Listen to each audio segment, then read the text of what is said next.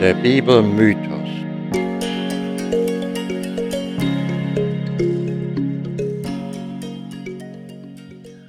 Hallo und willkommen zu unserem Podcast Der Bibelmythos. Ist das noch zu glauben? Es ist nun die zehnte Folge und äh, ich betitele sie mit Abraham Segen und Fluch. Ich bin Peter vom Beruf äh, Betriebswirt und Soziologe. Dergleichen äh, bezeichne ich mich auch als eine Art Bibelkenner, denn obwohl nicht Theologe, habe ich doch über die Jahre die Bibel intensiv studiert. Um sich als Bibelkenner bezeichnen zu können, braucht man wohl nicht immer einen Hut und eine Urkunde dafür. Ja, ist das noch zu glauben? Diese Frage wird sich wieder mit den nächsten beiden Geschichten über Abrahams Vaterschaft und das Schicksal von Sodom und Gomorrah stellen. Nun, ich habe von Anfang an klar gemacht, dass meiner Überzeugung nach die Bibel von Menschen geschrieben worden war, und zwar höchstwahrscheinlich von Priestern während des Exils in Babylon im sechsten vorchristlichen Jahrhundert. Trotzdem kann man diese Geschichten durchaus interessant finden. Es sind zum Teil fesselnde Erzählungen, wie aus dem Leben gegriffen. Sie werfen nicht nur ein Schlaglicht auf die damalige Lebens- und Denkweise der Menschen, sondern können sogar uns noch heute Anregung geben. Wer aber all diese Geschichten für wortwörtlich nimmt, der geht am Sinn dieser Geschichten vorbei und wird beim Ring um Verständnis eins um andere Mal in Erklärungsnot geraten. In dieser Episode spielt zunächst die Fruchtbarkeit der Frau eine zentrale Rolle. In der damaligen patriarchalen Gesellschaft erwies sich der Wert einer Frau in ihrer Fähigkeit, Nachwuchs zu erzeugen, insbesondere Söhne. Heutzutage gelten die Frauen in unserer entwickelten Gesellschaft als weitgehend emanzipiert, doch war der Weg dahin lang und schmerzhaft. Erst Anfang des vergangenen Jahrhunderts hatte die Frau überhaupt erst die Wahlberechtigung erlangt. Und noch weit ins 20. Jahrhundert hinein war die Frau abhängig vom Mann, so zum Beispiel wenn sie Verträge eingehen wollte. Aber in der Antike, in einer patriarchalischen Gesellschaft, da gab es eine feste Rollenverteilung der Geschlechter, und zur Rolle der Frau gehörte nun mal das Gebären von Kindern. Kinder und besonders Söhne waren wichtig, zum einen für die Altersversorgung der Eltern und zum anderen für den Fortgang der Dynastie. So ist es schon verständlich, dass Abraham und Sarah die Sorge umtreibt, was denn ohne Kinder einmal aus ihrer Familie werden soll. Abraham musste sich fragen, was wird denn aus Gottes Versprechen einer zahllosen Nachkommenschaft?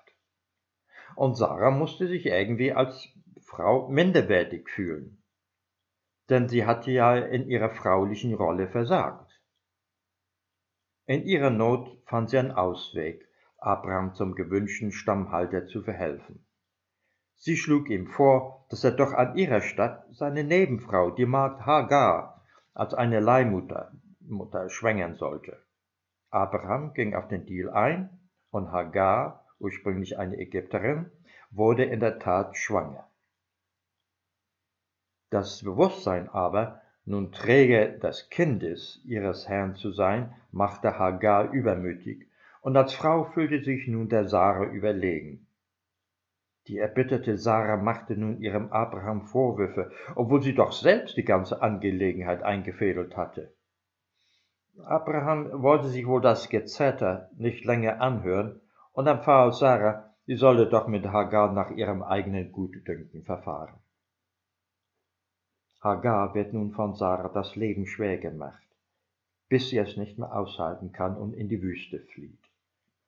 Alleine aber, ohne Schutz und Nahrung, wäre sie dort verloren gewesen. Da naht Hilfe in der Not. Ein Engel des Herrn sucht sie auf und redet ihr zu, zu ihrer Herrin zurückzukehren und sich dieser in Demut unterzuordnen. Sie selbst werde mit einer großen Nachkommenschaft gesegnet werden und einen Sohn gebären, den sie Ismael nennen soll. Dieser werde ein wilder Mensch sein und sich mit starker Hand zu behaupten wissen. Den Engel, der ihr all diese Verheißung gab, nannte Hagar den Gott, der mich sieht. Mit 86 Jahren wurde nun Abraham zum ersten Mal Vater und seinen Sohn nannte er in der Tat Ismael. Im Verständnis des Islam führen die Araber den Ursprung ihres Volkes auf diesen Ismael und damit letztlich auch auf Abraham als ihren Stammvater zurück. Sieht man einmal von dem Eingreifen des Engel ab, gibt uns die Bibel eine durchaus realistische Situationsbeschreibung des halbnomadischen Lebens im vorstaatlichen Israel. Die Härte, die Sarah der Hagar verspüren lässt, mögen wir zwar als abstoßend empfinden, wundern dürfen wir uns darüber aber nicht. Das Leben selbst war hart, die Umwelt oft bedrohlich, der Umgang miteinander rau. Das lässt sich noch heute nachempfinden am Beispiel der Maasai in Ostafrika oder der Tuareg in Nordafrika. Sarah verhielt sich so, wie sich wohl jede andere Frau damals in ihrer Situation verhalten hätte. Abraham aber wich dem Konflikt zwischen den Frauen aus und er überließ es lieber Sarah, zu einer Lösung zu finden. Er hätte ein Machtwort sprechen können, aber fand es wohl besser, sich nicht in Frauenangelegenheiten einzumischen. Hagar aber fand Trost beim Engel, der sie innerlich wieder aufrichtete, nur indem er ihr seine Aufmerksamkeit schenkte. Wie ergeht es Menschen, die nicht beachtet werden? Alte Menschen, die vereinsamt am Rande des Lebens stehen, Frauen, die von ihren Partnern verlassen wurden und als Alleinerziehende das Leben meistern müssen. All das liegt in dem Ausdruck der Gott, der mich ansieht, drin. Ich habe kürzlich einen Artikel im Spiegel gelesen, äh, der heißt Synchron allein, über eine junge Frau, die als Kind missbraucht wurde und nun unter einer traumatischen Belastungsstörung litt. Alle Therapieversuche schlugen fehl, bis sie eines Tages die Begegnung mit einem Delfin hatte, was ihr half, aus ihrer inneren Verklemmung herauszufinden. Sie sagte, ich habe das erste Mal in meinem Leben das Gefühl gehabt, jemand sieht mich. Dies war genau die Situation der Hagar. Und ich persönlich kann durchaus die Situation der Hagar in der Wüste nach Empfindung, ihre Not, ihre Qual und ihre Angst. Denn ähnliches haben meine Frau und ich selbst einmal erlebt in der Kalahari in Botswana. Und ich möchte mal meine Geschichte zum Besten geben hier. Es war nun an einem Valentinstag 2016, an einem Sonntag. Meine Frau und ich hatten uns entschieden, etwas Besonderes an diesem Tag zu unternehmen. Normalerweise in äh, äh, Botswana, in Gaborone, der Hauptstadt insbesondere, gehen die Leute abends ins Restaurant und die sind übervoll. Das wollten wir uns an diesem Tag nicht nochmal antun. So, wir wollten ins Kutze Game Reserve fahren, der Teil des Kalahari National Park ist. Dieser Park ist größer als Niedersachsen, aber menschenleer. Vom Eingang des Parks bis zur nächsten Ortschaft Chansi, dem Parkausgang, sind es etwa 350 Kilometer. Wir hatten den Tag vorher bereits alles vorbereitet. Campingsachen, Wasser und Verpflegung im Auto verstaut.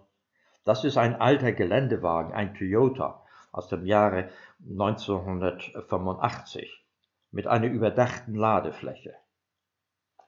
Wir fuhren am Sonntag frühmorgens los, von unserem Ort erst zur 30 Kilometer entfernten Hauptstadt Gaborone und dann immer westwärts Richtung Kutze Game Reserve, also Richtung Kalahari.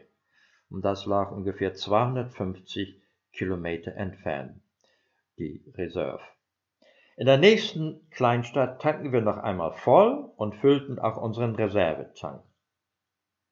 Wir fuhren von da an noch etwa 100 Kilometer auf Teerstraße. Es war mal wieder ein heißer Tag von über 40 Grad im Schatten. Gerade dieses Jahr hatten Hitze und Dürre, die schlimmste seit 50 Jahren, Mensch, Tier und Land stark zugesetzt. Baum und Buschwuchs säumte zunächst die Straße. Mit der Zeit aber wurde die Vegetation spärlicher, bis es schließlich nur noch niedriger Dornenbusch mit vereinzelten Akazienbäumen war. Vom Gras war kaum noch etwas zu sehen. Alles von der Sonne verdorrt und die nackte Erde trat mehr und mehr heraus. Die letzten hundert Kilometer waren auf Schotterstraße zu fahren, die uns ordentlich durchrüttelte. Nur ganz selten kam uns noch ein Auto entgegen und hier und da ein Eselkarren. Wir kamen noch durch zwei oder drei kleine Ortschaften, ansonsten nur weites, flaches Land, von menschlicher Besiedlung keine Spur. Immer mehr begann dieses Land eine Wüste zu ähneln, oder zumindest eine Halbwüste. Etwa zehn Kilometer vor dem Eingang zum Reservat musste ich das Vierganggetriebe einschalten, denn wir fuhren zeitweise durch tiefen Sand. Am Eingang das äh, Haus, am, am Eingang war wie ein großes traditionelles Strohhaus gestaltet und mittendrin mittendrin eine Durchfahrt für die Autos, auf der linken Seite die Rezeption. Und hier mussten wir uns eintragen. Da es Sonntag war und wir keinen Campingplatz vorgebucht hatten, konnten wir erst einmal nicht weiterfahren und mussten nahe des Eingangs übernachten. Am nächsten Morgen erkundigten wir uns nach Campingplätzen, die jetzt in privater Hand waren, entschieden uns dann aber doch nicht einzunehmen, da uns der Preis für nur ein Stück Boden zu hoch erschien. Stattdessen wollten wir nur eine Tagestour unternehmen und dementsprechend melden wir es auch der Rezeption. Am Nachmittag wollten wir wieder am Eingang zurück sein.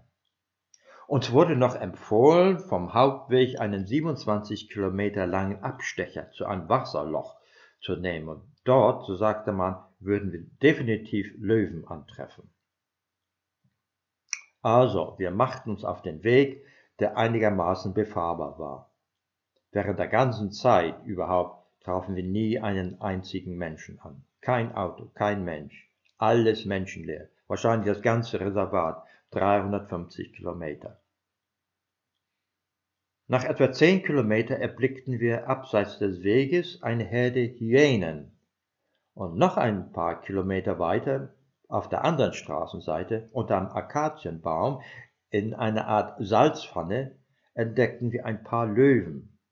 Und äh, wir fuhren von dem Weg ein bisschen ab in die Salzpfanne hinein und fuhren dicht an die Löwen heran, kurbelten das Fenster runter, guckten die Löwen an, sie guckten uns an und dann fuhren wir weiter. Wir kamen zum sogenannten Campingplatz, der aus zehn je 30 Meter voneinander entfernten, abgegrenzten Flächen mit Plumpsklo bestand. Das war alles. Natürlich weder Strom noch Wasser. Keine Menschenseele. Wir fuhren weiter und kamen bis zur Abzweigung. Von da an wurde der Weg merklich schlechter. Es war praktisch nur noch eine sehr schmale, sandige Spur. Wir mussten Schritttempo fahren und es war sehr holprig. Wir hatten den Eindruck, dass hier wochenlang keiner lang gefahren war. Dann, oh Schreck! Wir waren etwa 25 Kilometer gefahren, also nur noch knapp zwei Kilometer entfernt von den Löwen. Da ging plötzlich der Motor aus.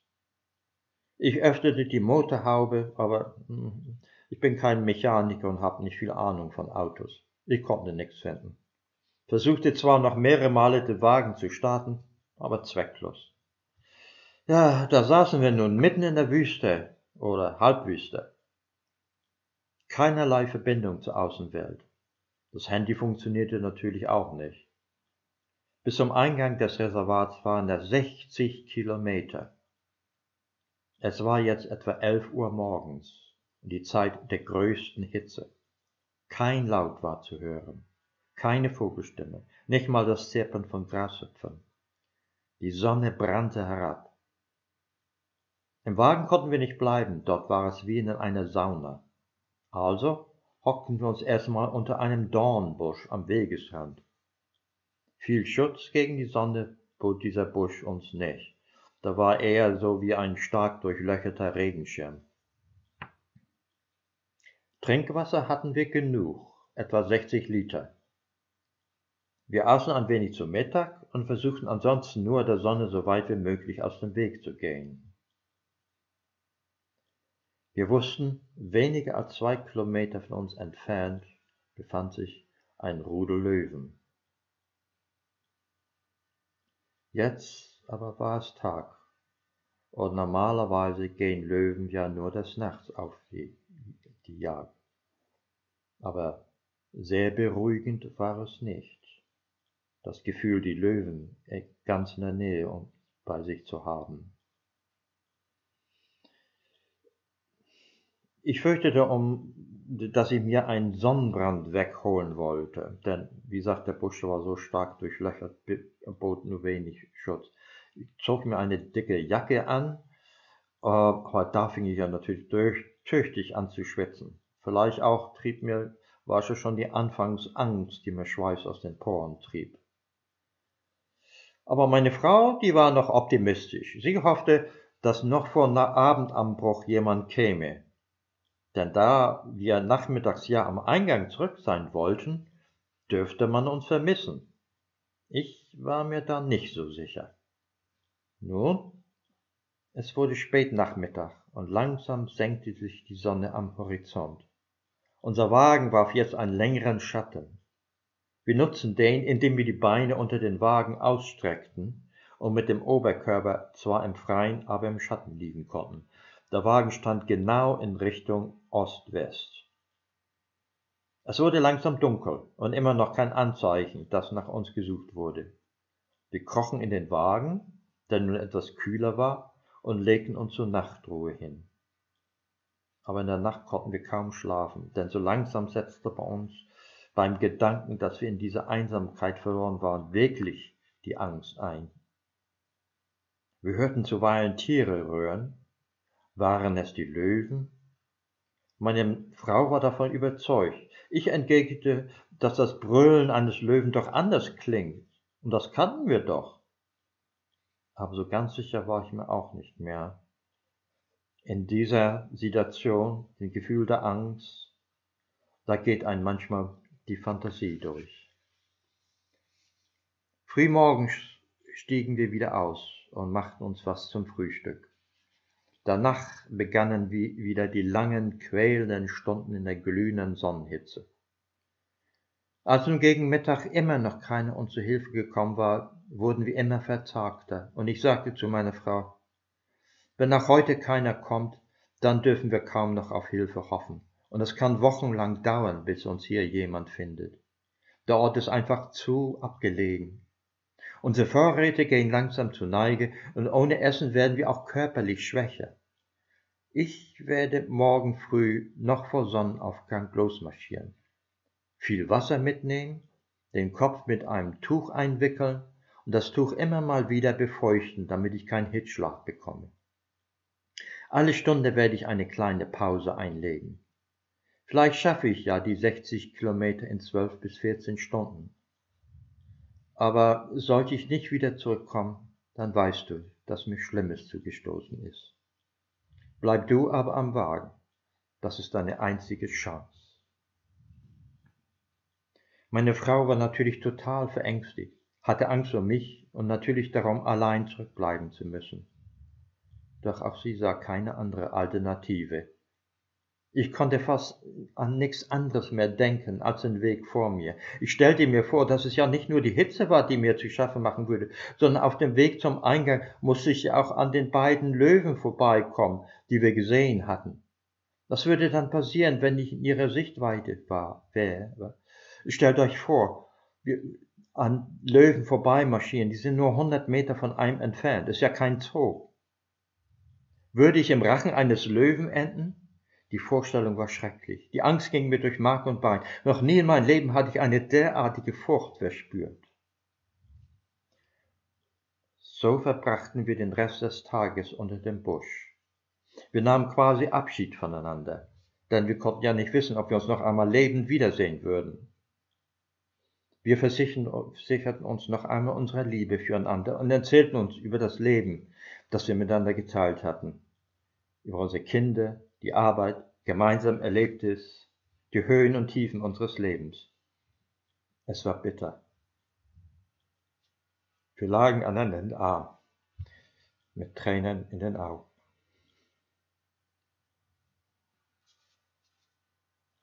Es wurde langsam wieder dunkler und wieder ruhten wir im Schatten des Wagens.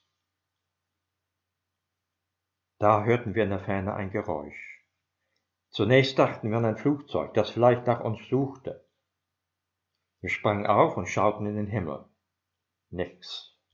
Da sahen wir noch einige hundert Meter von uns entfernt zwei Scheinwerfer, und als wir näher kamen, erkannten wir die typisch grüne Farbe eines Regierungsautos, ein Land Rover. Die waren in der Tat auf der Suche nach uns. Sie erzählten uns, dass sie erst gedacht hatten, da wir nicht zurückgekommen waren, dass wir uns entschieden hätten, doch eine Nacht im Reservat zu verbringen. Auf jeden Fall waren wir überglücklich. Wir tanzten praktisch, lagen uns in den Armen und umarmten die Leute. Noch eine Nacht mussten wir im Auto verbringen, da auch sie den Motor nicht wieder zum Laufen bringen konnten. Aber das war uns nun auch egal. Am nächsten Morgen kam sie wieder, diesmal mit einem Mechaniker. Der konnte den Motor reparieren. Es war ein simples Problem mit dem Verteiler gewesen. Wir fuhren zusammen noch die zwei Kilometer bis zum Wasserloch, wo wir ein Rudel von zwölf Löwen unter zwei Bäumen fanden. Von dort kehrten wir dann zum Eingang des Reservats zurück. Und ich möchte noch dazu fügen, man hat uns für die Hilfe keinen Cent berechnet. Für uns war es ein Gefühl wie das einer Auferstehung. der Beginn eines neuen Lebens, das uns geschenkt worden war. Aber hatte uns dieses Erlebnis auch Gott näher gebracht? Ich habe da meine Zweifel. Wie hätten wir Gott für unsere Errettung danken können, wenn tausend andere, ja Millionen Menschen keine Errettung finden? Mir jedenfalls wäre es irgendwie wie eine Art Heuchelei vorgekommen. Denn hatte ich meine Errettung mehr verdient als andere? So, das war ein persönliches Erlebnis. Und äh, nun kehren wir zur Bibel zurück. Der Bibeltext von nun an, um ein Modewort zu benutzen, hebt ab in eine alternative Realität. Abraham war bereits 99 Jahre alt, da erschien ihm wieder Gott und wiederholte seine Verheißung von Nachkommenschaft und Land. Auch wollte er mit ihm und dem nachfolgenden Geschlecht einen Bund schließen, dessen Zeichen die Beschneidung alles Männlichen am achten Tage nach der Geburt sein soll. Dies mag vom hygienischen Standpunkt eine sinnvolle Einrichtung sein, diente aber vor allem, wie bereits früher von uns erwähnt, als Identitätsmarker. Wohl zur Festigung der Beziehung zwischen Gott und Mensch fand auch ein Namenswechsel statt, von Abram zu Abraham und von Sarai zu Sarah. Als der Herr nun Abraham auch noch verhieß, dass er ihn mit einem Sohn segnen werde, da, so die Bibel, fiel Abraham auf sein Gesicht und lachte und sprach in seinem Herzen, soll mir mit hundert Jahren ein Kind geboren werden und soll Sarah neunzig Jahre alt gebären? Hatte der Herr nicht gemerkt, dass sich Abraham lustig über ihn machte und damit seinen unbedingten Glaubenswillen kompromittierte? Immerhin, Abraham führte die Anweisung Gottes aus und ließ alles, was männlich war, in seinem Haus beschneiden. Natürlich ist es eine biologische Unmöglichkeit, dass eine Frau in diesem Alter noch schwanger werden kann. Nun aber kommt es noch krasser. An einem heißen Tage, als Abraham gerade beschaulich sich in den Schatten seines Zeltes zurückgezogen hatte, da erschien ihm wieder der Herr, und zwar zunächst in der Gestalt von drei Männern. Später werden es zwei sein, dann wieder nur eine. Eine Vision kann es eigentlich nicht sein, denn diese drei Männer werden ganz nach arabischer Gastfreundschaft von Abraham mit Speis und Trank bewertet. Und zwar mit dem Besten, was er aufbringen konnte. Brot, Fleisch, dazu noch Butter und Milch. Und die Sarah musste auch noch einen Kuchen backen. Man stelle sich das mal äh, bildlich vor. Der Gott sitzt da mit, mit Abraham zusammen am Feuer, kaut an seiner Hammelskeule und äh, trinkt ein Schlückchen Milch. Ja, ist das noch zu glauben? Die drei Männer jedenfalls griffen herzhaft zu, und sie erkundigten sich danach, wo Sarah wäre. Abraham antwortete, drinnen im Zelt, da sprach er, ich will wieder zu dir kommen übers Jahr, siehe, dann soll Sarah, deine Frau, einen Sohn haben. So die Bibel. Im Zelt überhörte Sarah alles, was geredet wurde, und lachte in sich hinein. Denn wie sollte eine hochbetagte Frau noch Kinder kriegen können? Der Herr aber fragte Abraham, gehen weiter in der Bibel, Warum lacht Sarah und spricht, meinst du, dass es wahr sei, dass ich noch gebären werde, die ich doch alt bin? Sollte dem Herrn etwas unmöglich sein? Als Sarah ableugnete, gelacht zu haben, widersprach ihr der Herr und sagte, doch, du hast gelacht. Das ist schon ein seltsamer Schlagabtausch zwischen Gott und Sarah. Aber ich wäre richtig gespannt darauf, wie ein Fundamentalist überhaupt diese Begegnung zwischen Gott auch noch in mehrfacher Gestalt auftritt und den beiden Menschen interpretiert. Geschildert wird uns ja Gott wie ein Mensch mit Fleisch und Blut, der auch noch einen gesunden Appetit beim Grill entwickelt. Nun brechen Gott und seine Begleiter auf, um nach Sodom zu gehen, mit Abraham im Schlepptau. Wieder ist es jetzt nur der Herr, der sich im Selbstgespräch fragt, wie er etwas vor Abraham verbergen könne, denn diesen hatte er ja selbst ausgesucht, damit aus ihm ein großes Volk hervorgehe und in ihm alle anderen Völker gesegnet werden. Und er informierte Abraham, dass er bei Sodom nach dem Rechten schauen wolle, ob das Geschrei über ihre Sünden auch Hand und Fuß hat. Abraham aber stellte den Herrn zur Rede und sagte, Willst du den Gerechten mit dem Gottlosen umbringen? Er wandte ein, dass es doch nicht gerecht wäre, all die Menschen umzubringen, wenn darunter fünfzig Gerechte wären. Und Gott gab ihm recht und sagte, dass er die Stadt in diesem Fall verschonen werde. Nun setzt ein Pfeilchen wie auf dem Marktplatz ein. Zuletzt zeigte sich Gott sogar großmütig in dem Falle, dass nur zehn Gerechte zu finden seien. Dann wandte er sich zum Gehen, während Abraham zurückkehrte.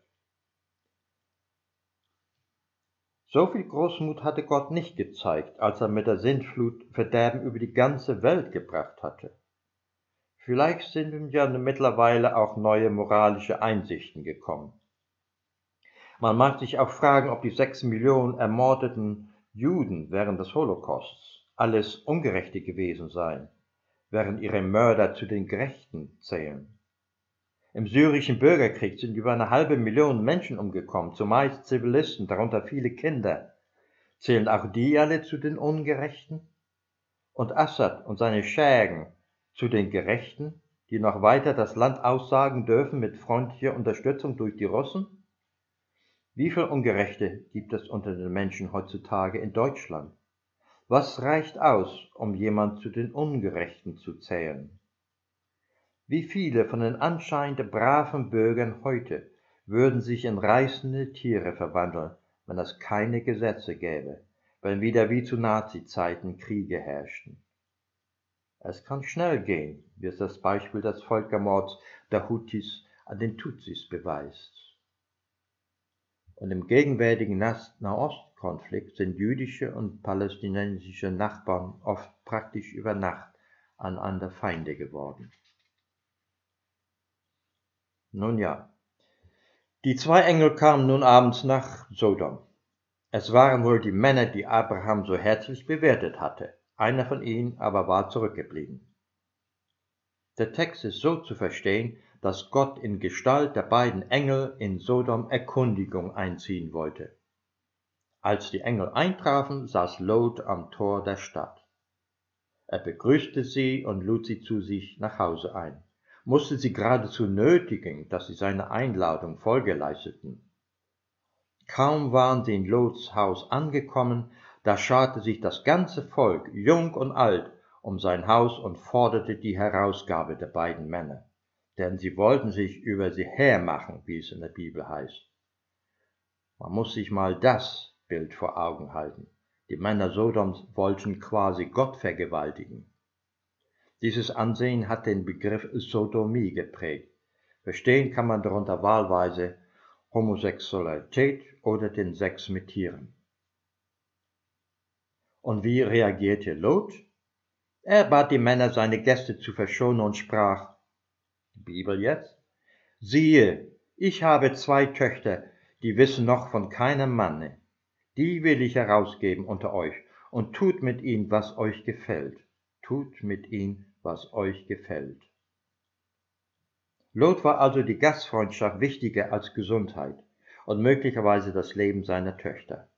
Er ist bereit, sein eigen Fleisch und Blut zu verraten.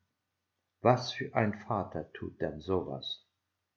Zumindest aus unserer heutigen Perspektive würden wir ein solches Verhalten als verabscheuungswürdig verurteilen. Hinzu kommt, dass diese Situation arg konstruiert wirkt. Jedenfalls macht der Text den minderen Status der Frau im vorchristlichen Israel überaus deutlich. Eher realistisch ist das Wüten des Mobs gegen den Fremdling, denn Lot war ja in der Tat ein Zugezogener.